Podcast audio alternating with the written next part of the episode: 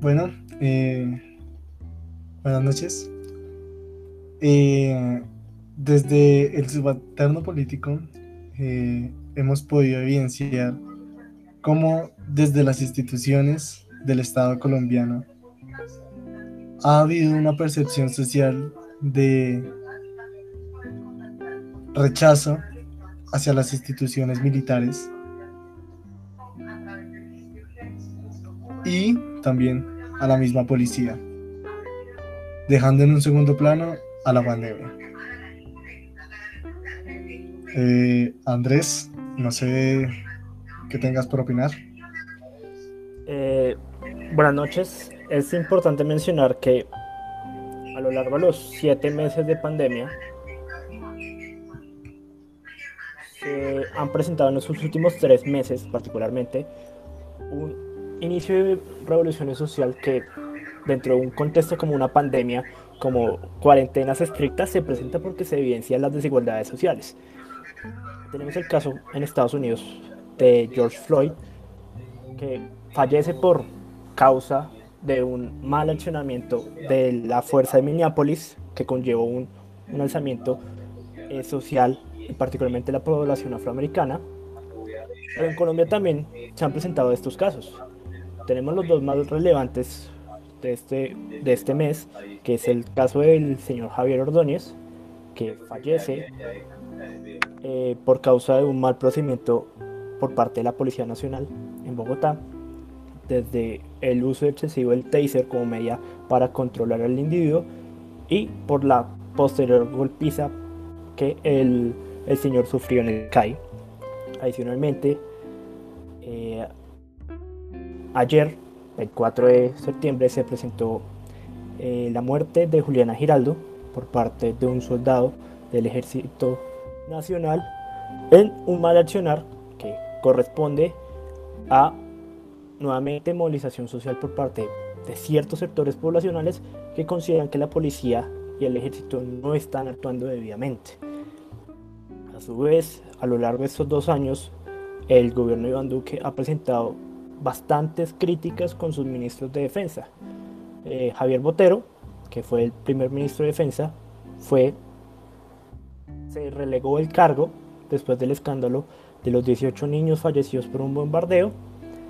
Eh, posteriormente llega Carlos Holmes Trujillo, que en este momento el Senado quiere hacer la emoción de censura, porque no están conformes de cómo este sujeto está llevando el uso de la fuerza excesiva en las protestas, las fuerzas militares y las fuerzas policiales a nivel nacional. No sé qué quieras opinar, Nicolás. No, sí, totalmente. Eh, es increíble cómo desde lo que ocurrió eh, con la tragedia del bombardeo de los, de los, de los 18 niños, eh, desde Estados Unidos incluso matan a esta persona de color, Floyd, se empieza todo movimiento social que termina en destrucción, algo que tal vez, si bien Estados Unidos lo ha tenido, por primera vez creo que se manifiesta internacionalmente. Y creo que por primera vez se le da, se le pone un punto, se pone en la mira lo que acaba de pasar, tanto que incluso Noticias Caracol pone titulares diciendo eh, protestas debido al asesinato de George Floyd. Entonces, claro, es increíble ver cómo desde allá se manifiesta todo un descontento social que recae en la infraestructura misma de la ciudad y, por, lo, y por su parte, eh, meses después, eh, este abogado Ordóñez es asesinado en Bogotá por estas mismas por esta misma institución policial que pareciera que cada vez se militariza, porque ese es otro problema y es que la policía se está militarizando y, quienes salen a protestar eh, y a causar desmanes o a causar, como aquí llaman, vandalismo, son juzgados como, bueno, seguidores del ELN, eh, como terroristas incluso, pero no es legitimado. Es decir, quienes salen a protestar acá son unos vándalos que quieren destruir eh, todo lo público, pero en Estados Unidos sí se defiende. Entonces es curioso ver cómo hay esas dinámicas de percepción de las, de los, tanto de los medios como desde las mismas personas. Aunque bueno, considero que desde lo que pasa aquí en Colombia, el gobierno ha tenido un, pésimo, un una pésima evaluación dentro de los mismos que participan en el uribismo y de los mismos que desde hace tiempo se han, se han catalogado como seguidores de la derecha colombiana. Por primera vez yo creo que se han cuestionado bien hasta qué punto llegan las instituciones policiales, porque bueno, ahora hablan, ahora hablan de manzanas podridas, pero antes no hablaban de nada. Entonces yo creo que eso es muy importante eh, anotarlo, dejarlo evidenciado, cómo ha ocurrido ese cambio de perspectiva. No sé si eh, estás de acuerdo conmigo o, si es difícil. Estoy de acuerdo y digamos es difícil llegar a entender cómo el presidente Iván Duque llama manzanas podridas cuando se presentan bastantes casos de uso excesivo de la fuerza por parte de las fuerzas militares y la, y la policía. O sea, no es un caso aislado. Eso parece como si fuera estructuralmente que se realizan ciertas acciones. Porque si hablamos bien del contexto de Estados Unidos, evidentemente se presenta que estructuralmente es mucho más agresiva y violenta la persecución hacia la población negra que no hacia la población blanca. Por el contrario, en Colombia, acá eh, es un uso excesivo de la fuerza hacia cualquier manifestante, cualquier vendedor ambulante, incluso ahora cualquier ciudadano que transite por las, por las calles. Porque cuando se da la, la, marcha eh, las acciones contra Ordóñez, el días posteriores se presenta la muerte de nueve ciudadanos en Bogotá que algunos ni siquiera estaban marchando. O sea, hay una chica en Soacha que fallece y ella solo iba a caminar hacia a visitar a su amiga, a su amiga y la policía usó indiscriminadamente eh, sus armas de dotación. Y eso dio pie a un discurso político que algunos, particularmente personas afines a la derecha, estaban ya en contra de cómo se está usando la fuerza policial, pero también ser alternativos. En este caso, eh, la alcaldesa Claudia López fue bastante eh, enfática en que es necesario hacer una reforma. Es necesario hacer una reforma a la policía que esto, en ese punto planteó a mi compañero los siguientes puntos. Es necesario cómo la policía y el ejército recluta a sus miembros. Es necesario una capacitación mucho más drástica en cómo usar el arma, la dotación en ciertos momentos, porque se siente que es como si la preparación no existiera en muchos, en muchos eh, bachilleres, patrulleros, soldados rasos.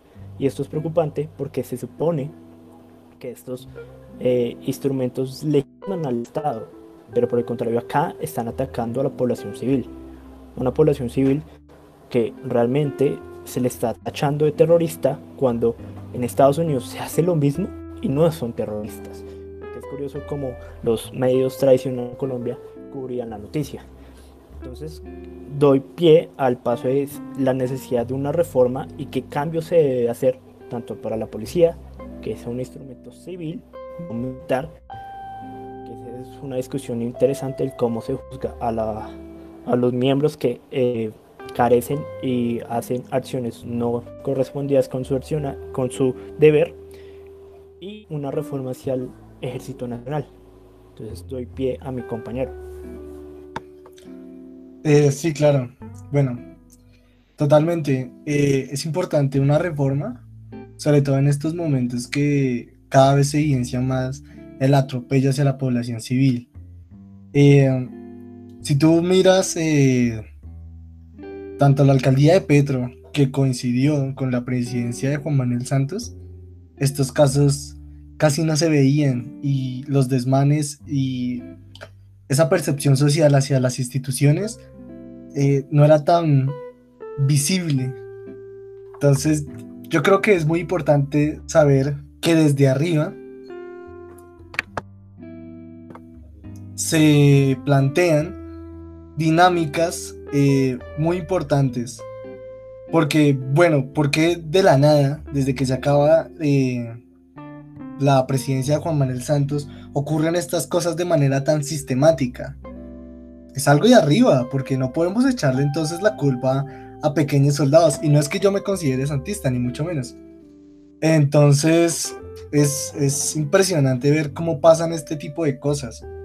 Eh, por su parte, creo que también Claudia López ha tenido un poco de culpa porque si bien podemos decir que podemos rastrear esto desde que inició la presidencia de Iván Duque, con el aumento excesivo de asesinatos de líderes sociales, eh, Claudia López tampoco ha sabido eh, retener y promover una cultura desde la, misma, desde la misma policía metropolitana, de la cual ella incluso en campaña decía que iba a ser la jefe, hoy se ve atareada de funciones que, se limitan a echarle la culpa al gobierno nacional.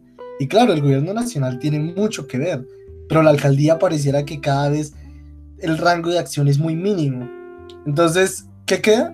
Una reforma. Una reforma que pueda desde el legislativo controlar, bueno, lo que tú decías, el reclutamiento.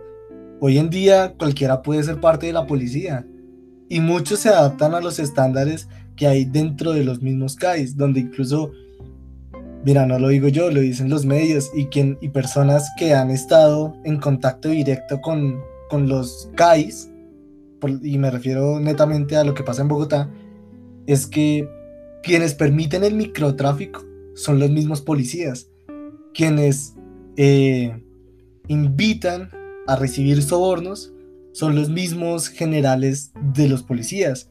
Entonces, obviamente necesitamos eh, una capacitación una reestructuración de la policía. Y creo que el legislativo es el único ente en este momento que tiene que dar ese, ese pie y esa batalla, sobre todo desde lo que consideramos hoy eh, la oposición. Entonces, no, sé si estás de acuerdo conmigo. Eh, sí, estoy de acuerdo. Eh, hay un punto importante y es que desde los CAIs, desde los cuadrantes, se ha permitido ciertas acciones por parte de pequeños, eh, bueno, decirles que los servicios de los CAIs, a que se presenten eh, efectos de corrupción. Efectos de corrupción, dice paso del tráfico, control de hurtos a, a negocios, viviendas y demás. Y es necesaria una estructuración real y seria que se presenta para evitar y reducir esto, porque digamos es curioso que desde el, inicio del gobierno de Iván Duque, un gobierno que tampoco ha apostado por el proceso de paz, se hayan comenzado y se den radicalmente el crecimiento de asesinato a líderes sociales, persecución a opositores, persecución a jóvenes marchantes, agresión a vendedores ambulantes y las múltiples cosas que se han pasado en estos dos años y eso también tiene que ver con cómo Iván Duque escoge a sus ministros. O sea, el ministro Botero no era un tipo especializado en la seguridad nacional. El ministro Botero había sido presidente de FENALCO. Ahí hay un error garrafal en, en tipo de elección. Juan Mestre Trujillo es un tipo que sabe bastante las relaciones internacionales, pero no sabe las fuerzas militares. No se ha delegado, digamos, un ministro adecuado para este cosa que digamos Juan Manuel Santos tenía mucho mejor capacidad. No es por ser santista, pero Juan Manuel Santos llegó a, realizar mejores acciones como, como ministro de defensa, salvando el tema de los falsos positivos en el cual era ministro y como presidente cogió buenos ministros. No se presentaban estos casos o se presentaban casos aislados. Pero por el contrario sentimos que con el gobierno de Duque es casi es casi constante esto. Sí, claro que sí. Claudia López tiene bastante responsabilidad. Claudia López en campaña se vendía como voy a, ser la coronel de la Policía Metropolitana de Bogotá. No lo ha sido. Y es importante recalcar que si no es desde el legislativo no podríamos iniciar un proceso de reforma a estos entes que deben cambiar radicalmente, estructuralmente, para que actúen esta vez sí como lo ha promovido sus propios eslogan para proteger y servir a la población colombiana. Entonces, no sé si vamos a, a concluir para finalizar el podcast o vamos a añadir algo más, Nico. Eh, bueno, a mí me gustaría concluir diciendo que realmente la pandemia ha quedado en un segundo plano. Desde, desde, desde, desde que empezó el gobierno de Iván Duque, cada vez, las, cada vez el sentimiento de inseguridad ha crecido y no por ladrones, eh, no por eh, delincuencia, sino desde las mismas instituciones. ¿Quién nos cuida de la policía? Desde el subalterno político, creo que es importante hacer un llamado a pensar cómo vemos las instituciones. Hay que intentar desde el común realizar análisis críticos donde pongamos en evidencia qué nos cuentan los medios, qué podemos percibir. ¿Nos estarán diciendo la verdad? ¿Cómo vemos este gobierno de Iván Duque? Y yo lo que creo que es más importante es, de cara a las elecciones, ¿qué decisiones debo tomar? ¿Es prudente con vender el voto? Yo creo que dejo ahí abierta la pregunta y dejo a mi compañero. Eh, para concluir, desde mi parte, considero que es importante realizar un análisis crítico de cómo nos llega la información de qué tipo de información estamos consumiendo. Como lo dice mi compañero, de aquí a 2022, que son las elecciones, es importante cómo vamos a votar, o si no le vamos a importancia al voto, o si simplemente nos va a pereza salir a votar. También es importante recalcar que la pandemia evidenció más las desigualdades sociales presentes en Colombia. Que de aquí a 2022 existe memoria para saber cuáles eran las desigualdades y para ir a mejora. Y en referente a lo, a lo que hemos tratado, por otro lado, siento que Holmes Trujillo se está haciendo campaña desde el Ministerio de Defensa para 2022. Entonces, con esto damos fin al capítulo de subalterno político, un capítulo que se trató sobre los hechos de percepción social, que un inciso más, eh, la, la percepción social más baja en décadas para las instituciones militares en Colombia. Este capítulo, además de la percepción social, se trató sobre los temas de abuso de poder, sobre cómo lo está haciendo el gobierno Iván Duque en, este tema.